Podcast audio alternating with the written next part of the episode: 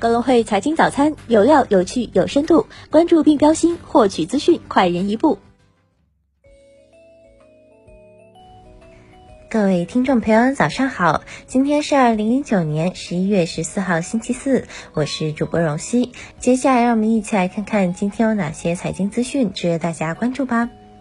A 股方面，周三沪指险守两千九百点，收跌百分之零点三三，深成指涨百分之零点一八，创业板涨百分之零点六二，两市成交额逾三千四百亿，两千四百一十四只个股下跌，北上资金净流出逾六亿，半导体板块表现最新突出，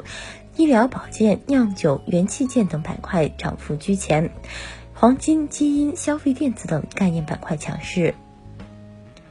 港股方面，周三截至收盘，恒指跌百分之一点八二，国指跌百分之一点六一，主板全日成交七百九十一点零五亿港元，港股通净流入三十一点零八亿港元。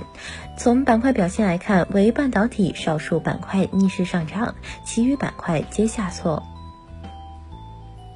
美股收盘，三大指数涨跌不一，道指收涨百分之零点三三，纳指微跌百分之零点零五，标普五百指数涨百分之零点零七，迪士尼涨逾百分之七，创历史新高，其全新流媒体服务迪士尼家的注册用户人数已经突破一千万。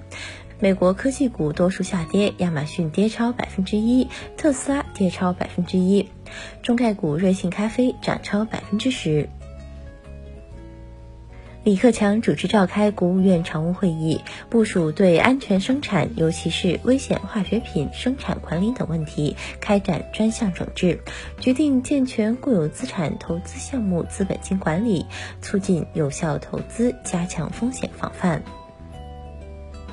美国2020年总统大选逼近，有关美国前国务卿希拉里将参选的声音经常出现。对此，希拉里称参选不在计划中，但也不排除其可能性。新加坡金融管理局和国际清算银行十一月十三号在新加坡联合宣布，双方合作在此间成立的国际清算银行创新中心即日起正式启动，以促进全球中央银行间的合作与创新。近日，财政部江苏监管局下发关于核实部分地方融资平台公司发行公司信用类债券及信托产品情况的通知。该通知所通知的地级市财政局分别为常州市、镇江市、扬州市等。按照通知这项检查，从十一月十二号开启。腾讯控股第三季度营收九百七十二点三六亿元，环比增百分之九，同比增百分之二十一；净利润两百零三点八二亿元，环比下降百分之十六，同比下降百分之十三。第三季度广告收入同比增长百分之十三，至一百八十四亿元；网络游戏收入两百八十六亿元，同比增长百分之十一；金融科技及企业服务收入两百六十八亿元，同比增长百分之三十六。马云在浙江杭州第五届世界浙商大会上表示，在互联网时代，每一分钱都极其准确。另外，他还说，今年双十一其实还没有到他的预期，希望未来双十一国家给放半天假，这样熬夜买买买就不会耽误上班了。网友爆料，微信朋友圈的一则奥迪汽车广告，广告视频却是英菲尼迪品牌的车型，视频最后展示的也是英菲尼迪品牌的标志和广告语。腾讯对此致歉称，已立即暂停下线相关广告，对于此次给客户及用户造成的困扰深表歉意，今后将强化审核管理，完善广告流程，避免类似情况发生。工业和信息化部发布第三百二十五批道路机动车辆生产企业及产品公告，同意在公告内设立纯电动乘用车生产企业，企业名称特斯拉上海有限公司。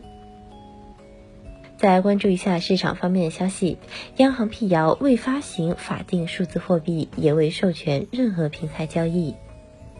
唯品会第三季度营收一百九十六亿元。东芝第二季度净亏损四十九点二亿日元。近重要财经事件关注：欧佩克公布月度原油市场报告；美国上周 API 原油库存变化；欧元区第三季度 GDP 初值。以上就是今天节目的主要内容。更多深度专业的财经资讯，您可搜索并下载更会手机 APP 查看。感谢您的收听，我们明天不见不散。